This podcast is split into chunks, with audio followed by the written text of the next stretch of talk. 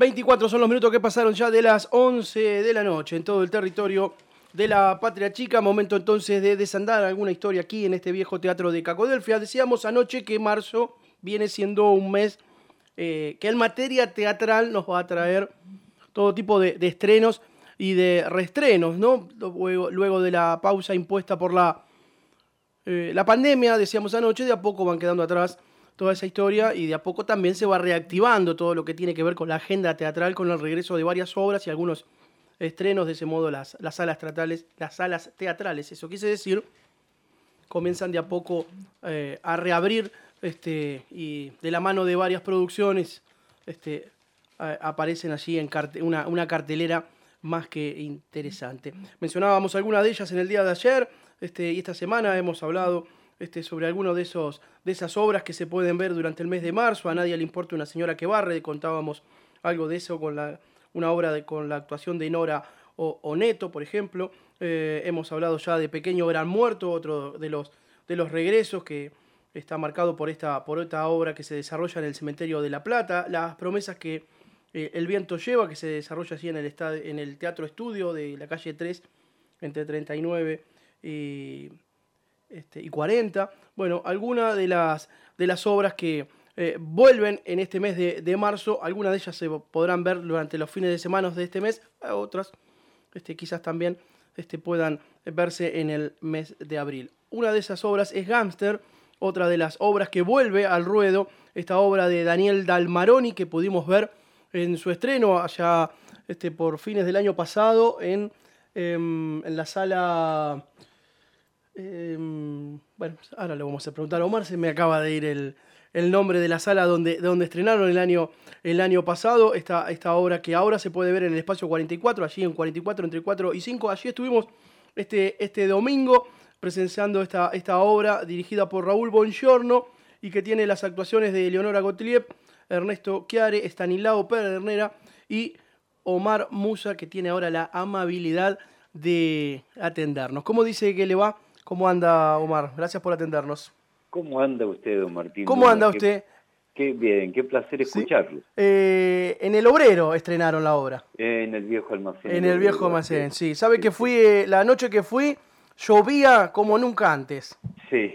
Fue este, una de las presentaciones, llovía terrible lo que largó a llover. En medio de la función se largó una lluvia, bueno, que, le dio todo una, este, eh, un clima a ese a esa, a esa obra este, y bueno, este, casi que no, que, se metía la, la, lluvia en ese, en ese living ambientado en los, en los años 60, en donde se desarrolla esta historia de estos, de estos matones que, parecieran ser que no son tan matones, ¿no? Después lo vamos viendo durante el desarrollo de la, de la obra que, bueno, no son, no son tanto, pero bueno, este, Cuéntenos cómo, cómo han vivido este, este regreso, en este caso allí a Espacio 44, donde lo pudimos ver el domingo pasado y se va a ver el 13, el 20, también se podrá ver. Y de usted decía, quizás también en abril podamos seguir viendo esta, esta obra allí en el Espacio 44. Sí, sí, por, eh, suerte eh, logramos eh, ya desde el año pasado coordinar con Daniel Gismondi, el el dueño de, Espacio 44, un compañerazo de teatro, eh, porque mm, nada, eh, estrenamos, eh, como bien decías, en noviembre y hicimos cuatro funciones y nos quedamos con muchísimas ganas de seguir trabajando, como, como suele pasar en el teatro independiente un poco que los estrenos se producen generalmente casi sobre fin de año por qué se trabaja durante el año. Un año particular, además, el del año pasado y, bueno, igual que el de, 2020. Eh, incluso nosotros comenzamos ensayando la obra por Zoom, eh, por estos sistemas que, tuvimos que aprender a, manejar. Y, si bien la obra lo permitía en algún sentido, porque eh, es una obra que no tiene una gran movilidad que se desarrolla en un escenario muy circunscripto. Eh, eso nos ayudaba, pero era la primera vez en nuestra vida que este, ensayábamos desde ese método. Después, por suerte, tuvimos la posibilidad de, juntarnos de cuerpo a cuerpo y empezar a, a, darle eh, vida a, esta obra tan, este, tan divertida de Daniel y que siempre tiene una, una vuelta de roja que en este caso tiene que ver con lo femenino, con la fuerza de lo femenino eh, y con la irrupción de lo femenino en, en una sociedad. ¿no? Sí, una, una, obra que interesante para ver, bueno, se habla de, podemos pensar de, de, la, en la lealtad, en la, en la, familia, en cierta honestidad, en las falsas apariencias también, ¿no? Este, son, son algunas de las cuestiones este, que, los, los, secretos, las mentiras, digo, algunas de las cuestiones que atraviesan parte de esta, de esta obra. Exacto, sí, sí, es un, un poco un reflejo de, de nuestra sociedad también, ¿no? Sobre todo eso, desde un costado eh, menos directo, menos político, pero, pero en el cual uno puede sentirse representado, sentirse parte de, de toda esta trama que, que, bien planteabas, si le quitas eh, el trabajo que tienen estos personajes, eh, podía ser una una reunión familiar, una reunión de una agrupación política, no sé, podía ser cualquiera, cualquiera de esas cosas.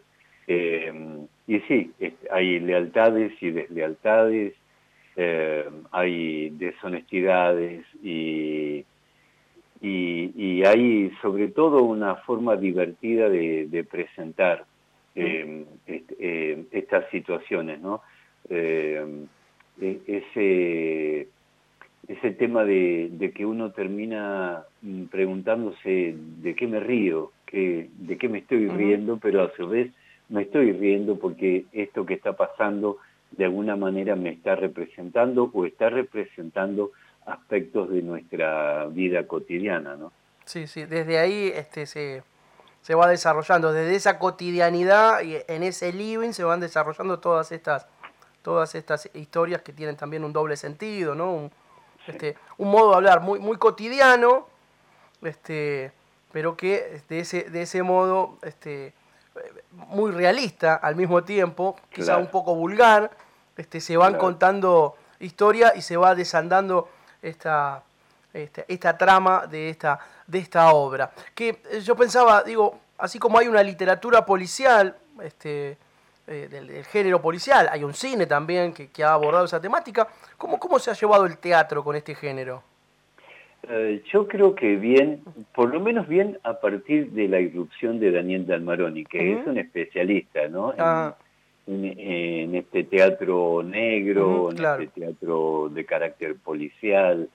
Eh, realmente, mm, digamos, si uno lee su profusa, este, su profuso trabajo, la cantidad de obras que tiene, todas mm, son eh, eh, con la carga del humor negro, de, con la carga de lo policial, eh, de ese costado que, siempre escondemos en, toda sociedad y, y, la, y la gente realmente lo, lo ha tratado con este eh, se ha sentido, digamos, bien representada, se lo, se lo trabaja en, en Argentina, se lo trabaja en toda América Latina, se lo trabaja en España.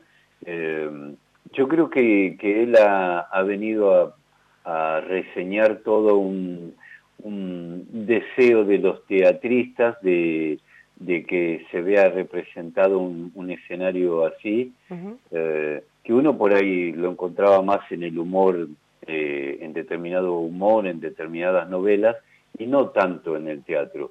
Pero bueno, su, su aparición realmente fue, fue feliz para todo el mundo y, y le está yendo muy bien como autor y, y, como recién decía, se representa en todos lados. Así que pareciera que, que, bien, ¿no? Pareciera que además que Daniel viene como a imponer eh, eso, una una cuestión no tan abordada desde lo teatral, sí como bien decías, en el cine, en la novela, en el cuento, en general, ¿no? Eh, bueno, este, la, obra decía estaba ambientada en los años 60, ¿no? Y este, bueno, vemos ahí algo de eso en todo lo que tiene que ver con esa escenografía, en ese, en ese, en ese living que gira, este, para ir este, mostrando de diferentes ángulos, uno puede ver desde la ventana, a veces desde la puerta, está como espiando lo que pasa dentro de esa, de esa casa, las charlas que se dan dentro de, esa cotidianidad, este, y, bueno, y ahí es donde empieza a sentirse eh, un poco identificado con ciertas cuestiones que pasan, que nos atraviesan a, eh, todos, ¿no? Eh, esa, esa cuestión de, de ciertas identidades ocultas que hay ahí detrás de, cada uno de nosotros, ¿no? esas verdades que se asoman de repente, esas mentiras, cierta hipocresía también. Bueno, este, de alguna manera eh, Dalmaroni se va a los años 60 para, bueno, describir mejor que, que, nadie eh, estos tiempos también, ¿no? Pero digo, además de la escenografía y todas esas cuestiones, las formas, las músicas, las revistas que se mencionan, que dan cuenta, este, la, la, eh, la, vestimenta este, que, se, que se pone en escena, eh, la iluminación y demás cuestiones que dan cuenta de aquellos años, que intentan este, de alguna manera llevarnos a aquellos años 60. Bueno, también se habla mucho del caso Profumo, ¿no? que, que, da cuenta también de, de, ciertas luchas y de ciertas cuestiones que bueno, pasaban justamente en aquellos años donde está ambientada la, la obra.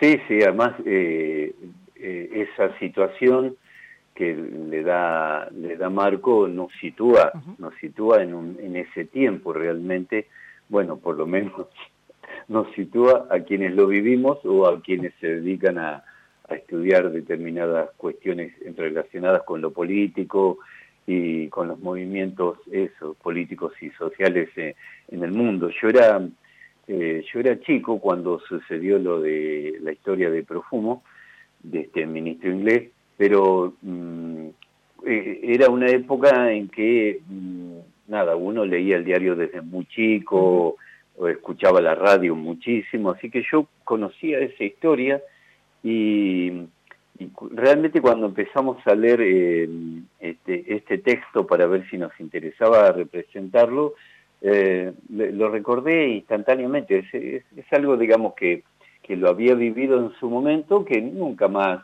se me pasó por la cabeza o quizás no lo volví a leer. Y de golpe cuando me encuentro con esta situación me retrotrajo a mi niñez. Yo tenía 10 años en aquel momento. Eh, y fue una cuestión que causó conmoción y en algún sentido como ahora, como en estos momentos, habría eh, algún ruso metido. Digo, se puede decir la palabra ruso, ¿no? Eh, no voy a hacer, no, no, sabría decirle, pero sí, yo creo que sí.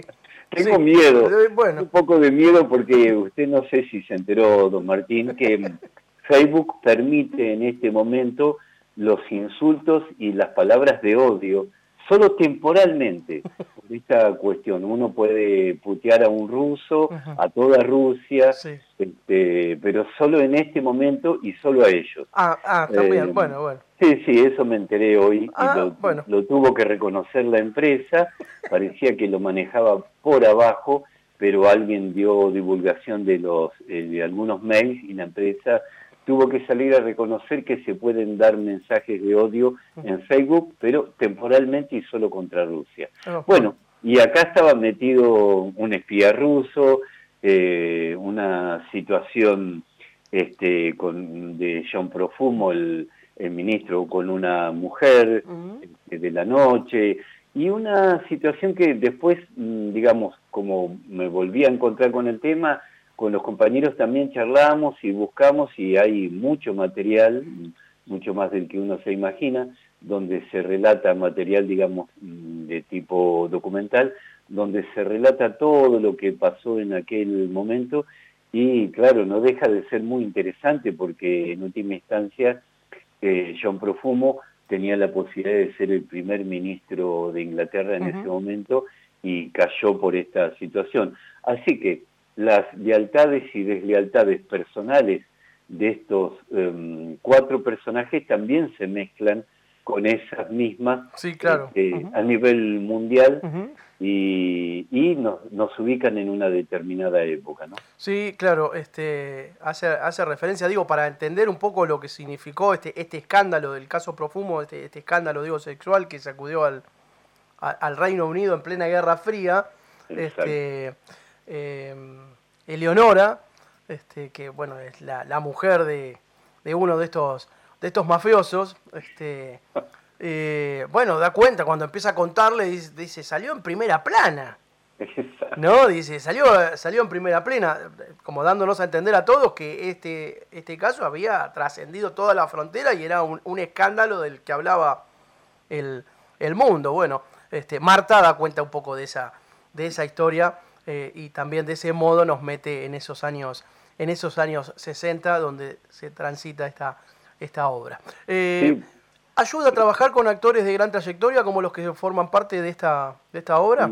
Y, sí, es un placer y además resulta muy fácil trabajar así porque, eh, nada, uno encuentra recepción inmediatamente en, cada uno de los de, de los actores que participan, ¿no? O sea, con Eleonora, por supuesto, que ya nos conocemos de, de muchos años y hemos trabajado mucho juntos, pero eh, trabajar con, eh, con Ernesto y Stani, la verdad que resulta también eh, un verdadero placer, como, como eso, como que resulta fácil, como que uno también se deja llevar, ¿no? O sea, se deja llevar por lo que va pasando alrededor.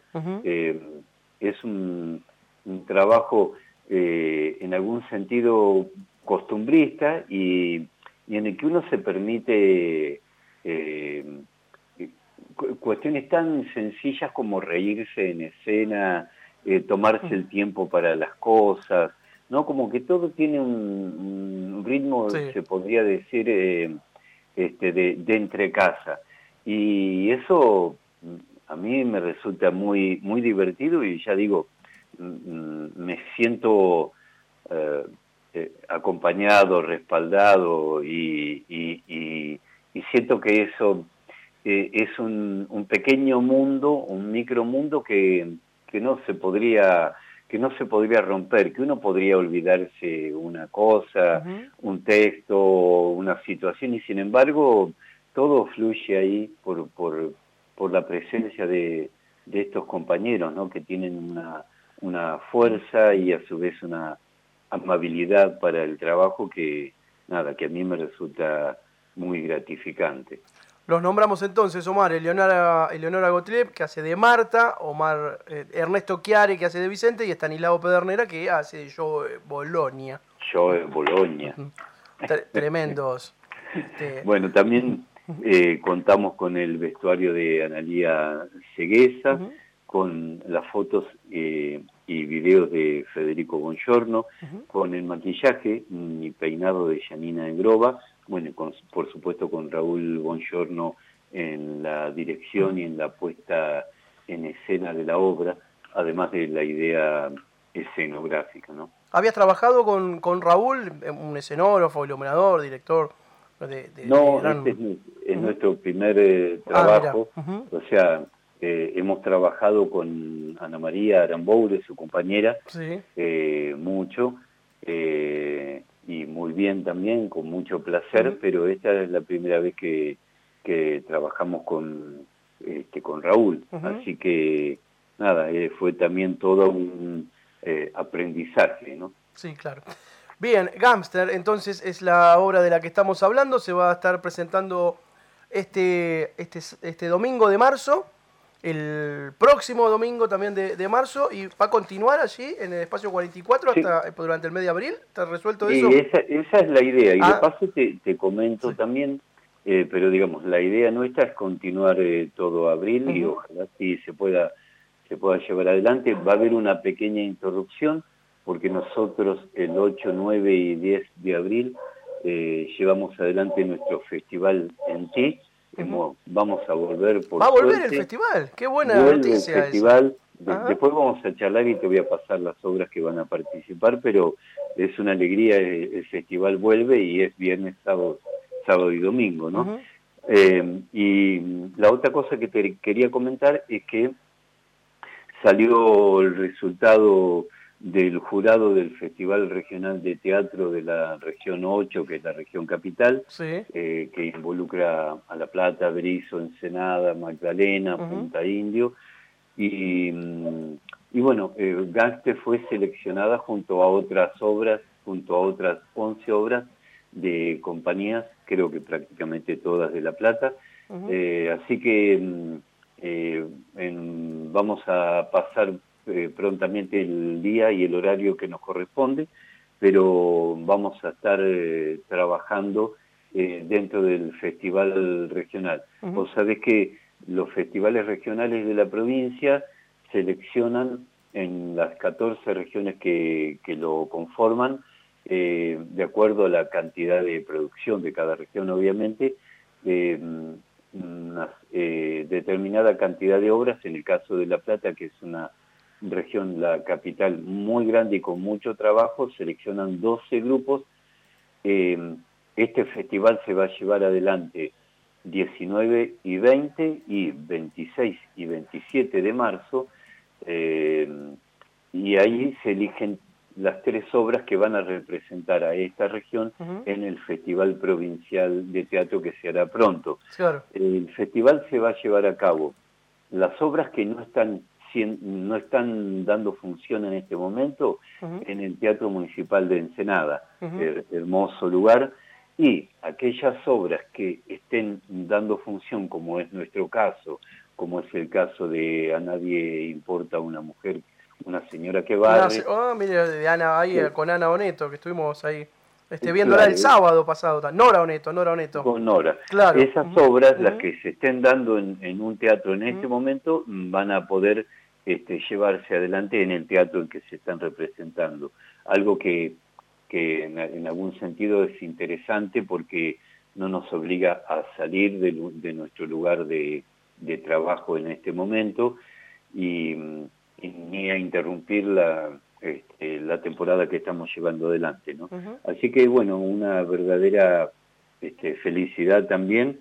Como te decía, son 12 espectáculos entre los que está Gangster, así que eh, si, querés tengo acá la lista, ¿eh? porque bueno, total, a ver, ¿cuáles para son esas obras? Para representar a todos los compañeros.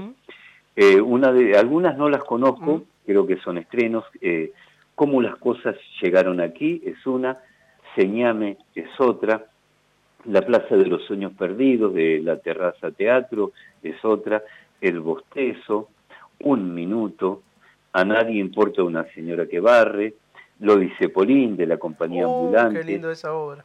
sí, hermosa. 2072 de Maru Usafraín, Lidia de Susana Tale con Cecilia Colés, con un kilo de arena, un hermoso espectáculo también de Fernán Cardama, un, espectáculo de objetos que se ha estado dando en La Macacha, en el Centro Cultural La Macacha, eh, con un compañero que realmente tiene un nivel internacional y es un trabajo muy lindo para toda la familia, y Baronera, un espectáculo de Valeria Pisitelli que incluso ha estado hace poco en, Barcelona, ha, viajado para allá. Así que nada, es, eh, eh, Gangster va a estar en un buen marco, eh, como te decía, sería sábado 19, domingo 20, sábado 26 y domingo 27, en algún caso en el Teatro Municipal de Ensenada, en otros casos, em, como nosotros, en este caso, en Espacio 44.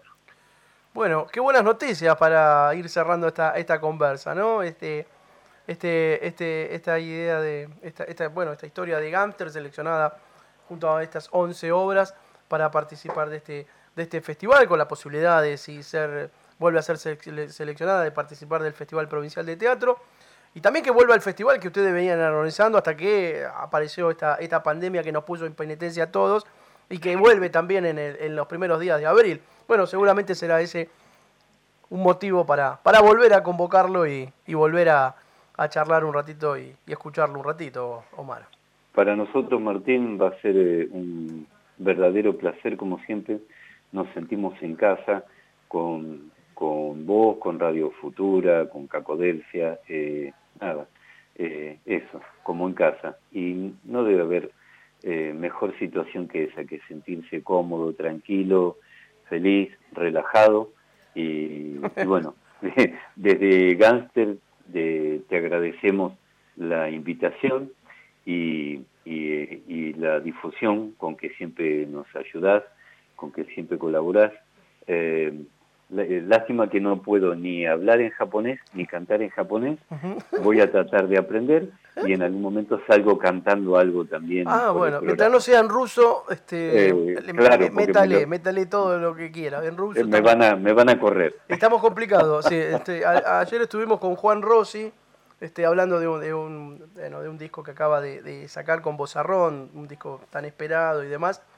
Y siempre a Juan lo recordamos porque lo conocimos cuando editaba una, una revestita de poesía este, de bolsillo este, que se llamaba Acorazado Potenkin. Sí. Se llamaba esa, esa revistita. Bueno, no se lo quisimos recordar por estas cuestiones, veo. Claro. No nos quisimos meter ahí. No, no. No, por eso. A, ver si nos corren. Por eso. Este, nada, nada que tenga que ver con aquellas historias, por favor. Este, no, no, no, no, no, no, no nos metamos en líos. Volvamos a Gamster y volvamos a, esto, a estos muchachos que realmente se meten en líos este, hasta que llega una mujer y los pone en línea. Y los pone en línea, sí. cada uno al lugar que le corresponde. Para estar a tono con la época. Claro, claro que sí. Gangster, entonces, eh, esta obra se podrá ver este domingo. Este, Omar, contanos, este, este domingo a las 8 de la noche en Espacio 44 y queda una función más allí hasta que bueno, se termina de resolver la posibilidad de, de seguir en abril ahí en ese, en ese lindo espacio allí en 44 entre 3 entre 4 y 5, pero eh, queda una más, ¿no? Este domingo y el, y el 20. No, quedan, quedan, digamos, sería el 13, 20, 27. Ah, quedan. Y, ah, bueno, entre esas, eh, eh, entre esas funciones estará la, la, función del regional de teatro. Ahí está. Omar, muchísimas gracias por, por, atendernos una vez más y bueno, que vaya todo muy bien con estas obras que siguen por delante y bueno, con esas presentaciones que, bueno, determinarán o no que la obra llegue también a, ser parte del Festival Provincial de Teatro. Bueno, te agradecemos mucho, le agradecemos a todo el equipo, a la radio. Un abrazo enorme, Martín. Gracias. Eh. Ahí estaba Omar Musa entonces conversando un ratito con nosotros sobre Gamster, esta obra de la que estuvimos hablando con este actor eh, y director este, importante de la ciudad de La Plata. En cada ciudad hay millones de sitios de revelación. Desde sus arroyos entubados, los canales, los desagües, las esquinas, los barrios desangelados y los bares. Por esos pedregales incógnitos, guiados por el lingera, marchamos.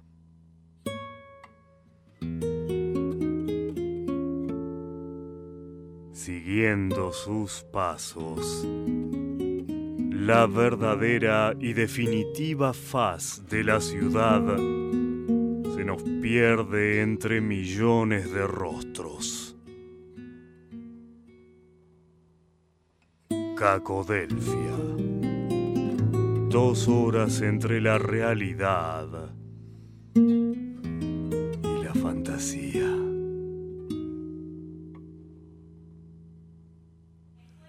Fuimos hasta la discoteca a buscar este, alguna canción que nos hable de estas cuestiones de, que narra Gamster y nos dimos cuenta que no hay un cancionero muy gamsteril en nuestra música popular. ¿no? Por lo menos lo hemos encontrado. Habrá que buscar y hurgar para encontrar algo que hable un poco de estas historias de, matones y, y demás. Bueno, no encontramos más que esta canción que alguna vez hemos compartido y que volvemos a compartir en el aire de Radio Futura. La balacera es lo que escuchamos entonces, una, una canción de Daniel Salzano y Mario Rubén González, que no es otro que Jairo.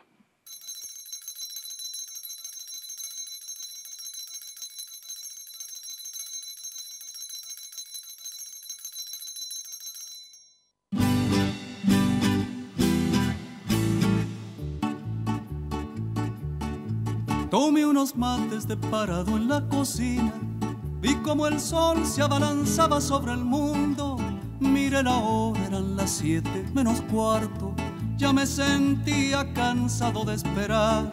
Me fui poniendo la camisa y el vaquero. Metí el revólver en la caña de la bota.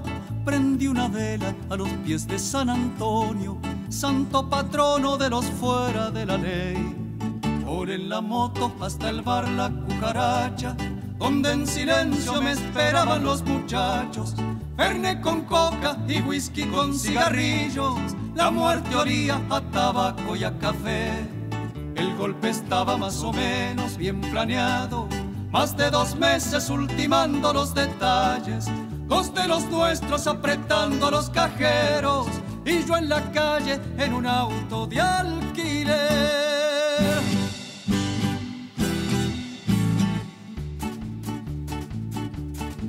Pero ya saben cómo ocurren estas cosas.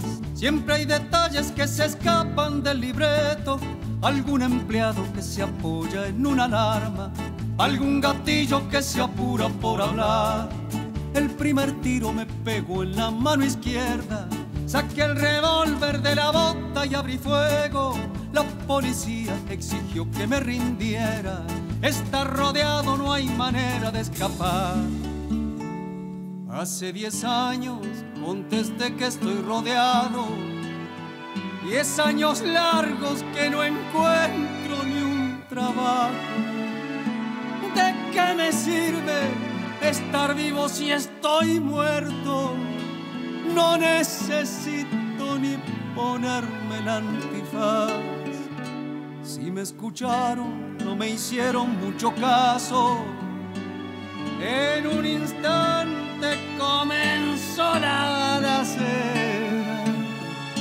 Yo terminé haciendo sapo en la vereda después de haber vaciado el cargador.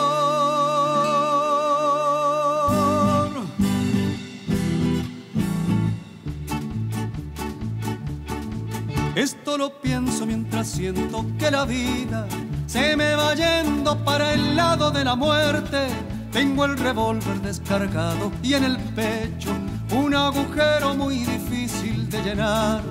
Tengo la cara apoyada en el asfalto, las manos frías y me duele hasta el aliento. Sé que es de día, pero siento que es de noche. A San Antonio se lo voy a preguntar.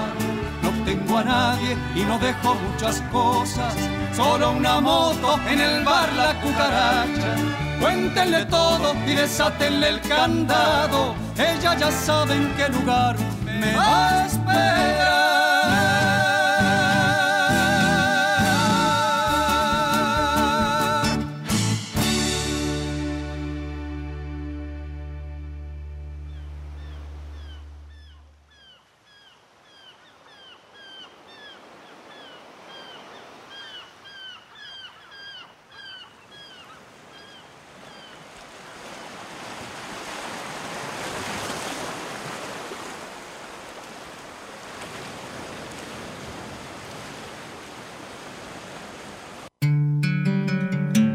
Cacodelfia.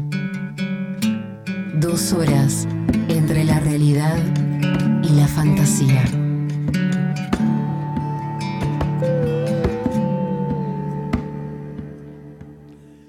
Bien, eh, de este modo nos vamos despidiendo ya de este recorrido. Ya se van acercando los portones de Cacodelfia. Y eso mole, mole. Eso indica cuando se ven los portones de Cacodelfia, eso indica que el recorrido va llegando a su final. Son esos recorridos que atravesamos allá por las diez y pico de la noche. ¿Está, hablando usted? Ah.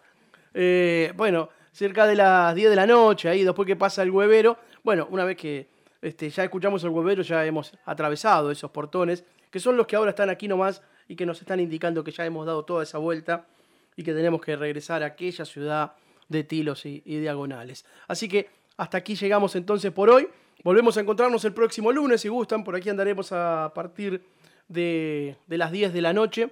¿eh? Cuando el reloj marque ese punto horario, entonces partiremos una vez más de esa esquina de barrio que fija nuestra identidad y nuestra pertenencia. Eh, desde allí volveremos a desandar el lunes la oscura ciudad de Cacodelfia. Pasen un lindo fin de semana, si pueden y tienen tiempo y ganas y algo de dinero, este, vayan a darse una vuelta por alguna de las salas de teatro independiente donde se están desarrollando muchas obras de teatro muy, muy interesantes. Así que, bueno, si gustan, es una linda salida este, ir al teatro temprano a las 8 de la noche, este, para después ya a las 9, 9 y piquito ya, ya poder hacer otras cosas, pensar en otras, en otras cuestiones. Así que si pueden y gustan y tienen este, esa posibilidad, no dejen de, de hacerlo porque la van a pasar realmente muy bien. También hay otras actividades, hay músicas y hay encuentros y demás cuestiones, claro. Así que eh, lo importante está eh, en salir, ¿sí? Eh, en salir un poco de nuestras casas, aprovechar estos tiempos y, y salir este, a disfrutar y a encontrarse con esas historias, no verlas a través de las redes sociales y poner un, un me gusta. Si podemos hacerlo, vayamos a, a compartir y a encontrarnos. De, de, eso se trata la cosa. Nosotros nos volvemos a encontrar, decía, el próximo lunes cuando el reloj marque las 10 de la noche. Será hasta entonces, amigos. Entonces, tengan ustedes ahora muy buenas noches, salud y buen humor. Chau.